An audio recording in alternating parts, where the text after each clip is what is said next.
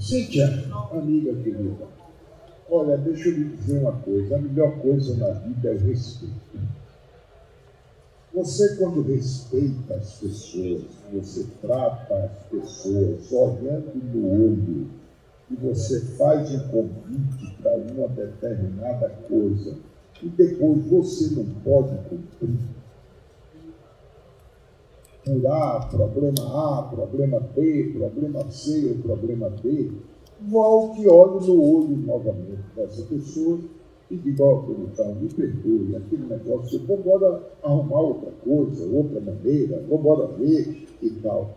Agora, você saber, pela imprensa, por uma entrevista de rádio, que aquilo não poderia ser, não foi correto. Um dos principais alicerces para qualquer tipo de relação é a confiança. Sem este ingrediente mais que especial, a parceria, seja lá qual for, está fadada ao fim. E talvez, na política, esse item seja ainda mais significativo, já que é muitas vezes com a palavra que se conquistam novos aliados ou antigas alianças se desfazem. E eu não entendo como uma pessoa com a experiência dessa que nós estamos falando e fazer uma bobagem dessa.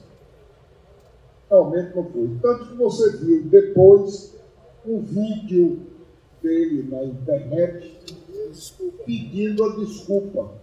Lá dizendo, ô oh, Leãozinho, me desculpe, me desculpe Felipe, me desculpe Cacá, me desculpe Dona Tereza, me desculpe os companheiros todos do PT. Um negócio de amadorismo na política. Aquilo foi a última gota d'água, aquele vídeo. Em vez de ajudar, piorou e a quebra de confiança colocou fim no poderoso Teodolito formado por PT, PSD e PP aqui na Bahia. Os progressistas, liderados no estado pelo vice-governador João Leão, anunciaram nesta semana a sua saída da base que já comanda a Bahia por quase 16 anos. Essa talvez seja a mais dura das consequências que o grupo de Rui Costa e Jacques Wagner enfrentou depois daquela reunião feita às pressas lá em São Paulo há algumas semanas, na qual selou a saída do senador petista na disputa ao Palácio de Ondina. Quero dizer para vocês, eu tenho dois filhos, Cacaleão e Filipão que está aqui, dois filhos, e não tenho neto. Arrumei um neto agora. Ganhei o netinho. Ganhei o netinho. Qual foi a música que eu me lembrei? Você se lembra de mim, ó oh, meu amor, ó oh, meu xodó, minha Bahia. Então, gente, é isso que eu quero. Com o rompimento oficializado, não demorou a Leão e a CM Neto convocarem uma coletiva de imprensa e anunciar que o Bonitão será o candidato da chapa de ACM Neto ao Senado, batendo de frente com o antigo aliado Otto Alencar. O terceiro turno desta semana vai debater os rumos do Partido Progressistas e o impacto para as eleições da Bahia após o rompimento com o PT. Começa agora o terceiro turno. Um bate-papo sobre a política da Bahia e do Brasil.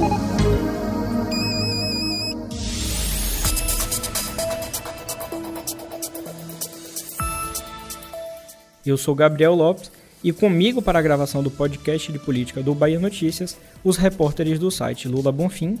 Olá, gente. E Anderson Ramos. Olá, pessoal. Estamos aqui mais uma sexta-feira e eu sei que vocês já estão cansados de me, me ouvir falando sobre isso, mas vou pedir que você que nos ouve siga o terceiro turno nos tocadores de podcast, seja lá qual você use, Spotify, Deezer, Apple Podcast e também o Google Podcast. Assim você não perde nenhum episódio e é avisado quando o episódio vai ao ar.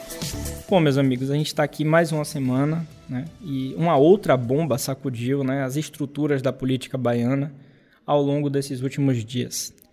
Como vocês ouviram, o PP de João Leão deixou oficialmente a base governista. Na última segunda-feira, o partido emitiu uma nota e fez uma entrevista coletiva explicando os motivos né, dessa decisão.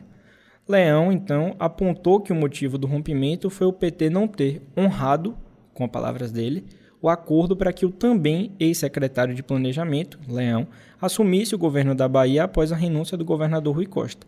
Seria aquele mandato tampão que a gente falou aqui, Leão ficar na cadeira por nove meses, né? E aí Leão lembrou que ficou decidido após aquela reunião lá do final de fevereiro com o ex-presidente Luiz Inácio Lula da Silva.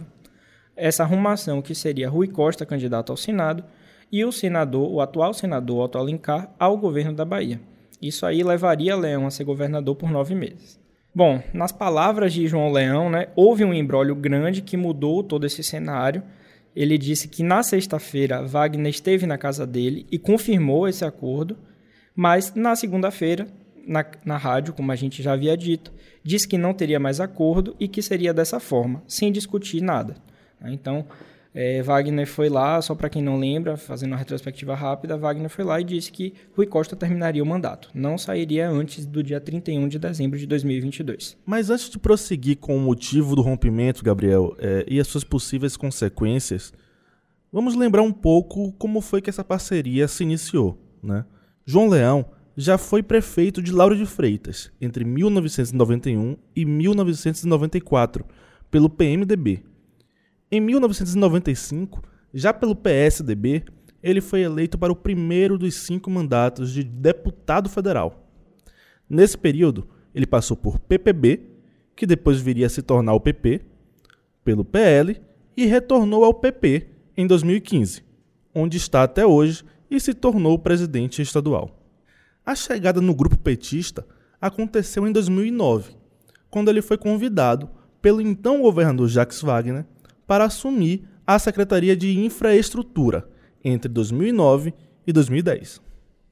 Em março de 2011, Leão assumiu a Casa Civil da Prefeitura de Salvador, já no final do segundo mandato do prefeito João Henrique Carneiro.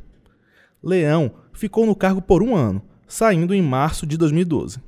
Em 2014, o progressista se juntou ao ex-deputado federal e ex-secretário do Estado Rui Costa na chapa que sairia vencedora nas eleições de 2014.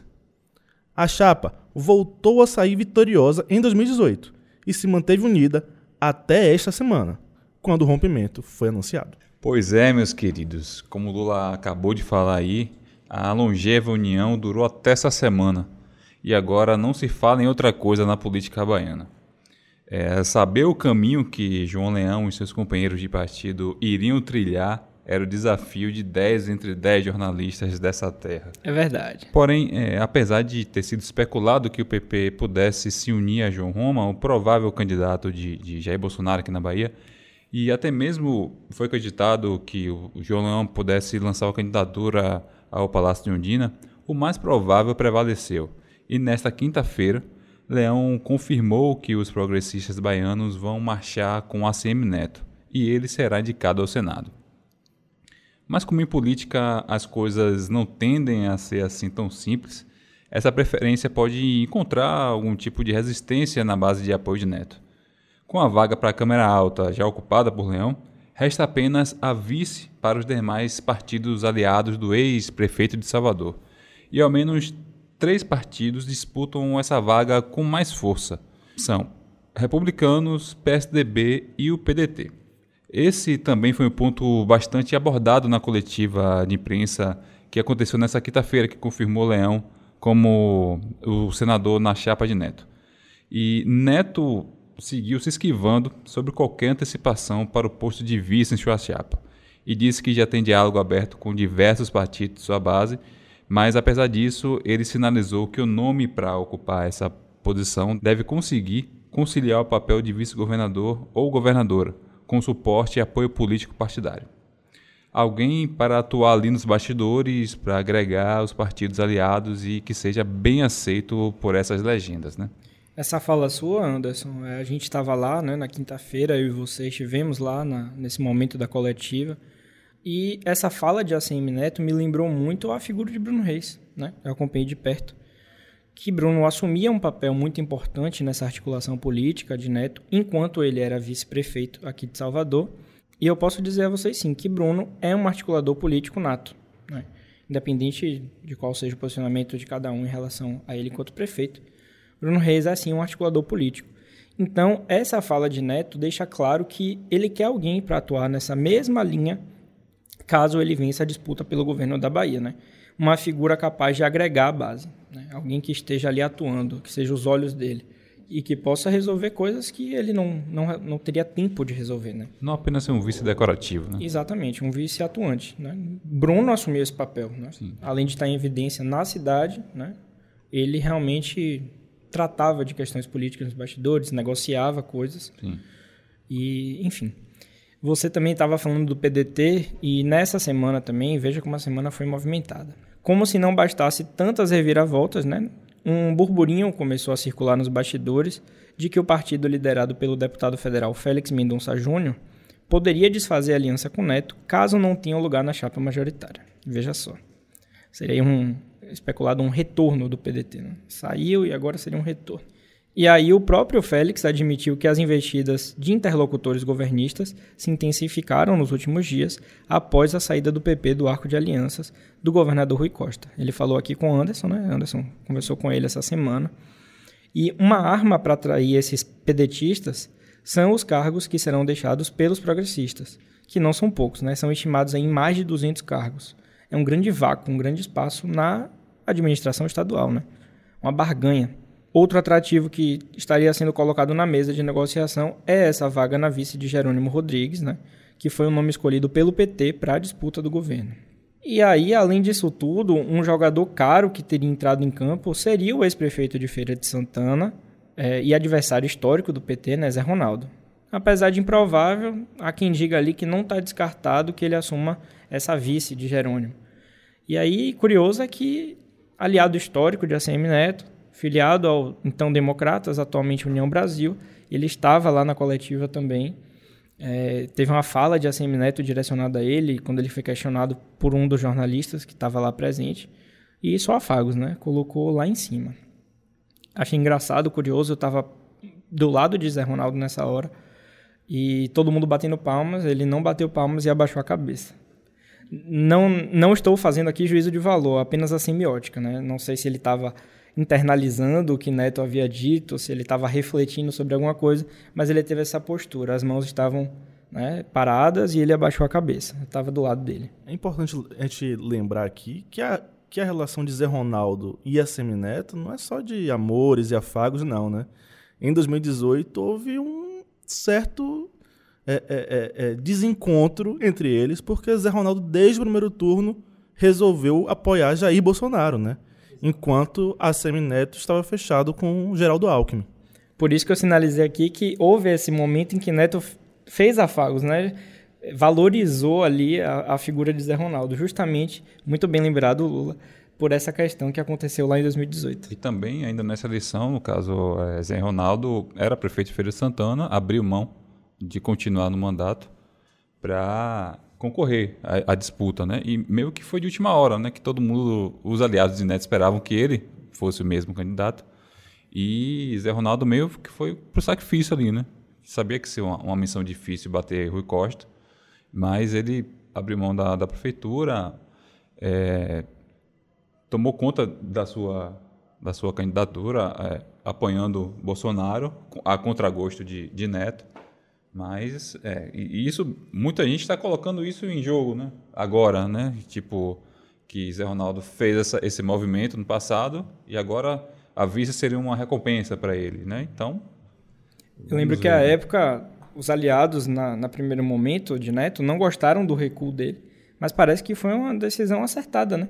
Talvez naquele momento contra um Rui Costa com uma aprovação altíssima, seria um pleito muito duro para ele, né? De lá para cá ele vem, terminou o mandato como prefeito, vem intensificando as bases no interior e talvez 2022 seja um, um momento melhor para ele, né? Não sei, só o tempo vai dizer. Mas voltando a falar aqui do PP, meus queridos, eu posso dizer a vocês que a impressão que dá, vendo os últimos acontecimentos ao longo dessa semana, que por sinal tem sido bastante corrida, né? É de que a mágoa do grupo liderado por João Leão com o PT não é nada pequena. Na última quarta-feira, os deputados estaduais do partido anunciaram que vão para a oposição. E a migração da bancada, composta por oito deputados, já surtiu efeito. O projeto que pretende votar o marco legal da Embasa, está empacado na Assembleia Legislativa da Bahia. A proposta já foi colocada em pauta três vezes para votação só nesse mês, mas ainda não foi apreciada e está impedindo apreciação de outras matérias na ALBA. Parte dessa obstrução está sendo atribuída a parlamentares da própria base governista, que não veem com bons olhos o projeto, que para muitos abre caminho para a privatização da empresa. Com a ida do PP para a oposição, o projeto com certeza vai continuar enfrentando dificuldades para ser aprovado. A oposição cresceu, né? Eu estava comentando com o Anderson aqui mais cedo que é, eles estão com quase 30 deputados, a oposição, é, o grupo de Rui ainda tem a maioria, é claro, mas isso dificulta um pouquinho a vida, né? Principalmente em um ano eleitoral, né? Que eles tinham ampla maioria, mas agora é, a tendência é que as votações e as pautas na Assembleia fiquem em segundo plano, todo mundo fazendo campanha, todo mundo correndo, viajando para o interior. O próprio líder da, da maioria, Rosenberg, não conseguiu participar da, da sessão a tempo, porque estava com Rui Costa essa semana e não conseguiu levantar voo por, enfim, condições ruins do tempo. E aí você vê que tá todo mundo ali garimpando seu voto já. Curioso é que Rosenberg é o relator desse projeto, né?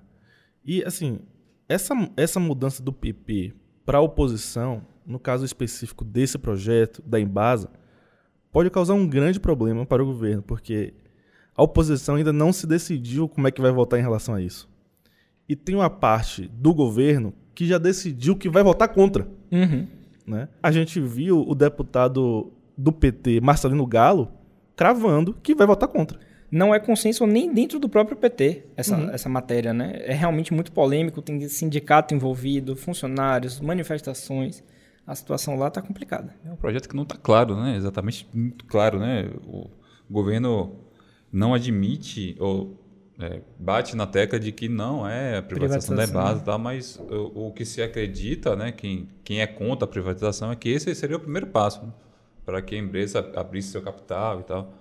Então, é um projeto que é o primeiro teste de fogo, talvez, né? Uhum. Com essa nova posição. A verdade é que o, Exatamente. É que o governo está acostumado a aprovar os seus projetos na ALBA sem muita discussão, né? Muita facilidade. Agora, ele vai ter que começar a colocar, abrir debate, né? Esse posicionamento oficial do PP, que vai votar como oposição, realmente muda o jogo, muda o cenário nesse, nessa reta final aí do mandato de Rui Costa. Vai incomodar. Vamos diga... ver o que, o que, é que vai rolar nisso aí. Viu? Há quem diga até que alguns, alguns posicionamentos dos deputados do próprio PT é de que eles estão sendo contra, até contra, até por conta de uma retaliação a Rui Costa, né? Que Rui Costa teria é, imposto a candidatura dele ao Senado e, de fato, causou essa bagunça toda. Né? Rachou, né? É. Há quem diga também que foi sugestão de Wagner, né? Enfim. Enfim, né? Vai saber. Agora, um outro ponto interessante que a gente vai ver nessa eleição será a disputa de dois ex-aliados pelo mesmo cargo. E Leão e Otto prometem fazer uma disputa dura pela única vaga ao Senado. Há quem diga que será uma disputa até muito mais concorrida do que ao governo. Ouvimos, inclusive, lá na coletiva. Sim. O curioso é que os dois são aliados de Luiz Inácio Lula da Silva, que lidera as intenções de voto para presidente da República e que, ao, ao que tudo indica, deve ter uma, uma votação bastante expressiva aqui na Bahia. Mesmo estando no campo oposto do PT, Leão que de bobo a gente sabe que não tem nada, já antecipou que o seu candidato ao Palácio do Planalto será o petista, ignorando completamente a orientação do seu partido, que nacionalmente é alinhado de primeira hora do presidente Jair Bolsonaro. E aliados de, de Neto, ouvidos aqui pelo Bahia Notícias, garantem que o apoio de Leão ao ex-presidente não deve sofrer nenhum impasse pelo ex-prefeito Salvador Semineto. Interlocutores do pré-candidato ao governo apontaram que, pela história de Leão com Lula, o progressista não teria como apoiar nenhum outro candidato que não fosse Lula. Já Otto, por sua vez, também conta com a força de Lula no Estado para conseguir a reeleição ao Senado. Os dois se aproximaram bastante nos últimos anos, e o próprio presidente do PSD, Gilberto Kassab, chegou a afirmar que o senador baiano é encarado como o membro mais petista dentro dos membros do partido. Você estava falando aí de Lula, Anderson, e lembrando mais uma coisa lá da coletiva, porque realmente foi um termômetro, né? Foi bom para a gente sentir assim como é que tá o clima. É, o Bahia Notícias perguntou né, a João Leão essa situação de apoiar Lula. E além do que já foi dito né, sobre o PP Nacional apoiar Bolsonaro, novidade nenhuma nisso, a gente sabe que a CM Neto não quer ser colado a nenhum presidenciável. Ele já tem repetido isso há meses, né? E Leão deixou claro lá sua vontade de caminhar com Lula no plano nacional, mas a gente conseguiu sentir lá na quinta-feira um tom mais ponderado dele. Primeiro momento, declarou: "Tô com Lula".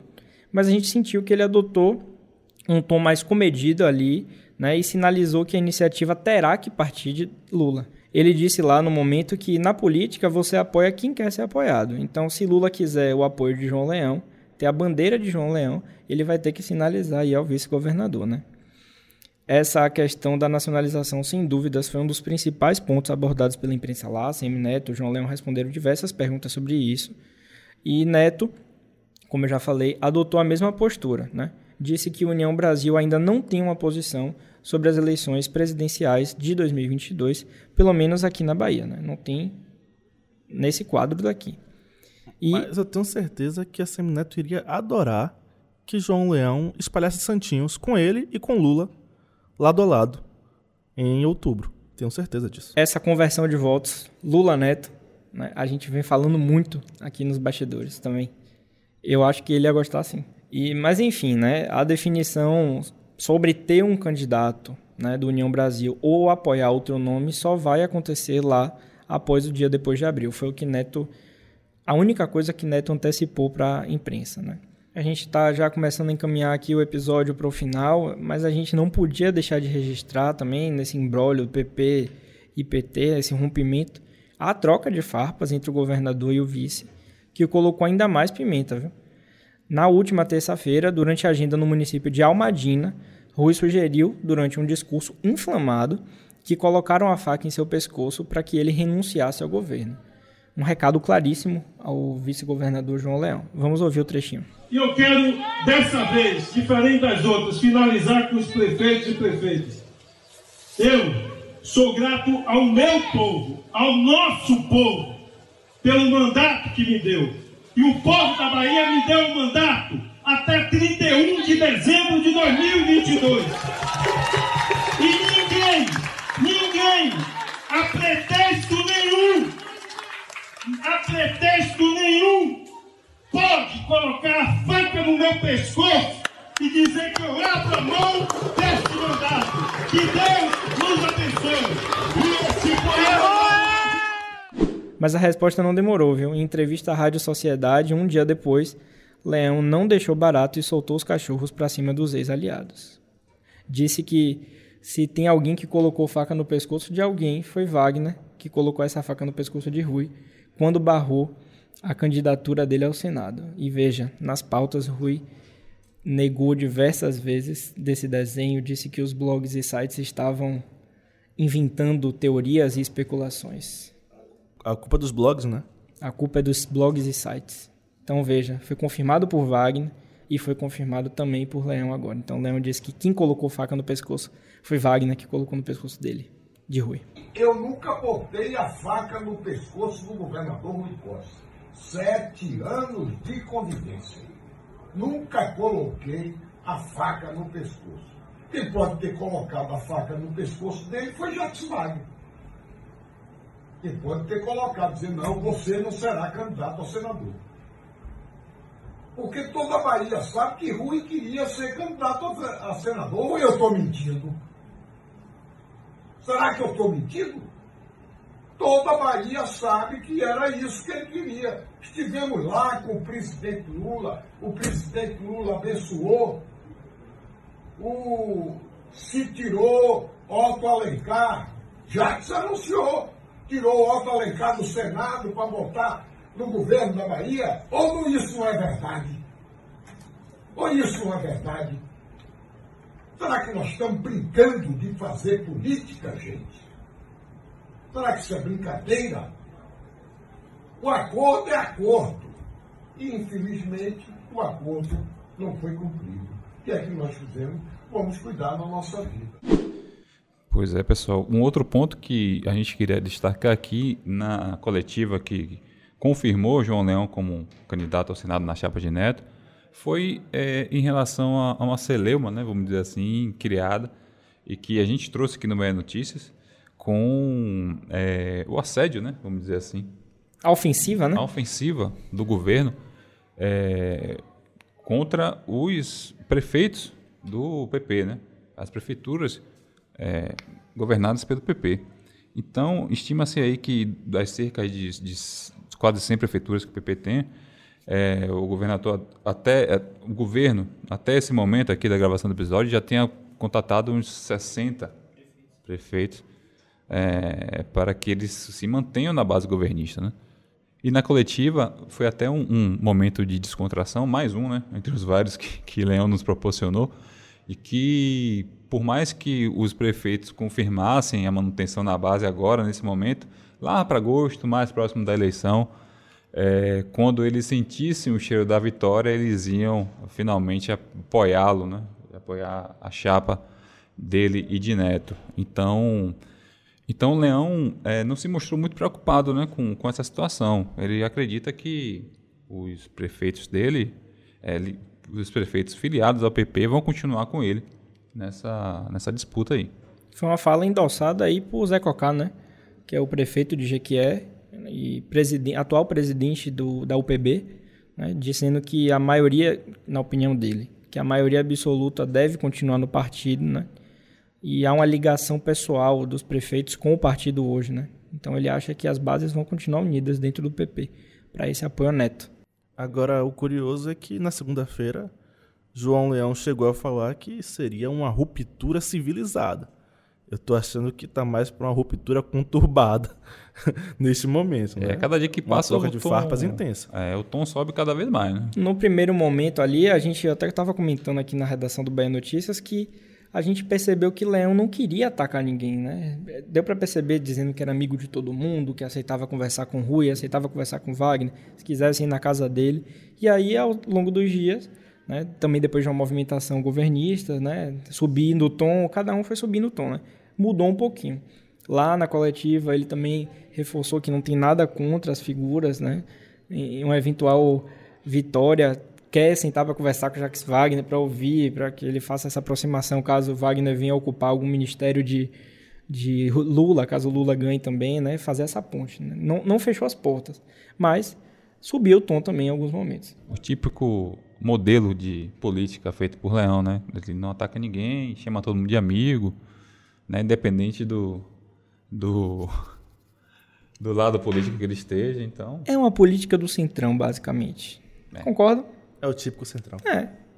Não quer ficar mal com ninguém. Não quer ficar mal com ninguém. É isso aí. E, e uma outra coisa, né, sobre o evento, para quem não pôde acompanhar, vamos trazer aqui já para encerrar agora o episódio, mas ainda aqui, agora realmente já para a gente caminhar, porque é um assunto que rende muito, né?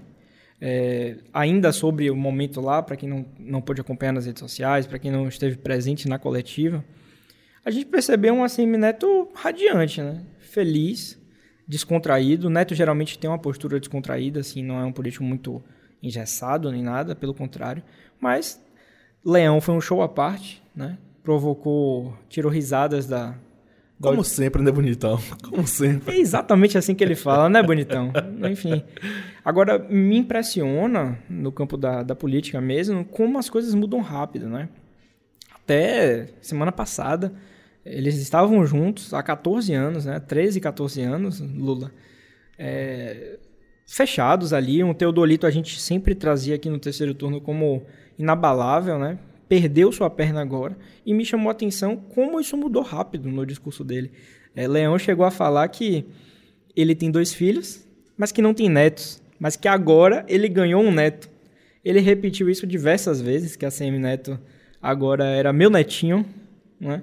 Então, me surpreende. Claro que a gente está falando de política, não é uma novidade para a gente que cobre política, mas surpreende. Estava fechado com um grupo há tanto tempo e agora amores e, e tudo mais a ACM Neto, dizendo que se apaixona cada dia mais por ACM Neto. Então as coisas mudaram muito rápido.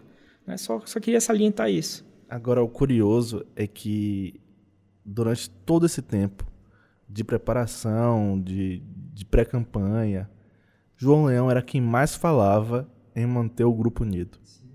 Que o mais importante era que a base do governo permanecesse unida. E ele foi o primeiro a deixar a base, né? Em dezembro, cravou em um discurso também exaltado que o grupo de Rui né, e Wagner ganharia em primeiro turno a eleição.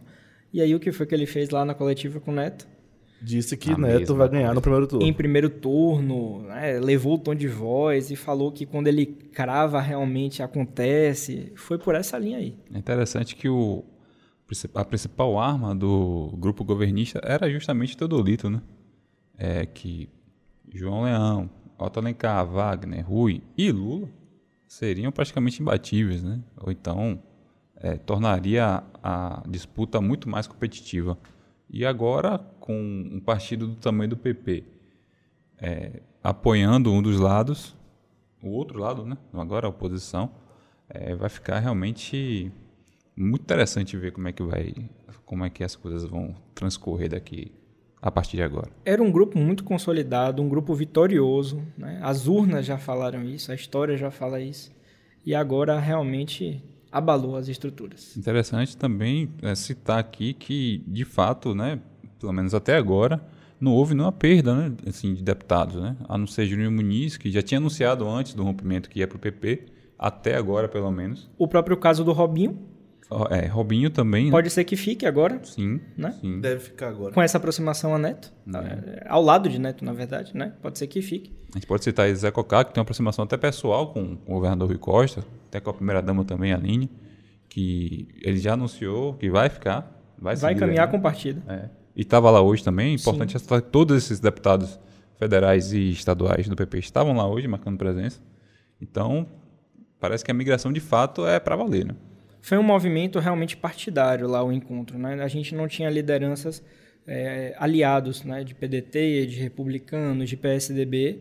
A gente teve realmente pessoas só do Progressistas e do União Brasil. Virou, foi um alto realmente partidário. E né? talvez neste momento é, é, os aliados de Assemineto ve vejam a chegada de Leão como uma perda de espaço, né? Porque o Leão com certeza vai garantir a vaga dele na majoritária, provavelmente como senador. Enquanto isso, Bruno Reis segue negando que é, a prefeitura, alguma secretaria, agora nessa provável dança das cadeiras de abril no secretariado, né? É, segue negando que o PP vai ter espaço. Neto hoje também negou. Neto, na ocasião lá na, na coletiva, também negou que foi negociado. O Leão também negou que foi negociado, mas a gente mas sabe alguma que. alguma hora vai ser negociado. A gente sabe que cresce, está crescendo nos bastidores, que eles podem assumir quadros né, da gestão municipal para ser comportado aí, né, depois que saiu do governo. É o que dizem, né? Que a fome de leão realmente é grande, né? Então, como é que mais de 200 cargos na, no governo vão deixar de existir de uma hora para outra? Né? Para onde vão essas pessoas? Né? Pois é. Mas aí, pessoal, a gente vai encerrando por aqui. Agradeço a todo mundo que, tá, que nos ouviu até agora. E nos resta acompanhar os próximos episódios, os próximos capítulos dessa novela que ainda promete muitas emoções até outubro. Eu não tenho dúvidas disso. Se você quiser saber de tudo o que acontece na política baiana, nos bastidores, basta acessar o baianoticias.com.br.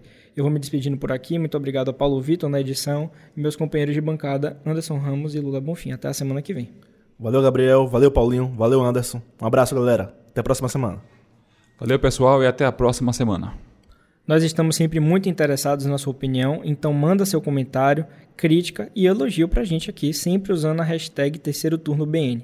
O programa é gravado da redação do Bahia Notícias e conta com a apresentação dos repórteres Gabriel Lopes, Lula Bonfim e Anderson Ramos. Neste episódio você ouviu as vozes de João Leão e Rui Costa. Os áudios utilizados são do Bahia Notícias, da Rádio Sociedade e das redes sociais. A edição de som é de Paulo Vitor Nadal e o roteiro de Anderson Ramos. Você ouviu o terceiro turno, o seu podcast semanal sobre a política da Bahia e do Brasil.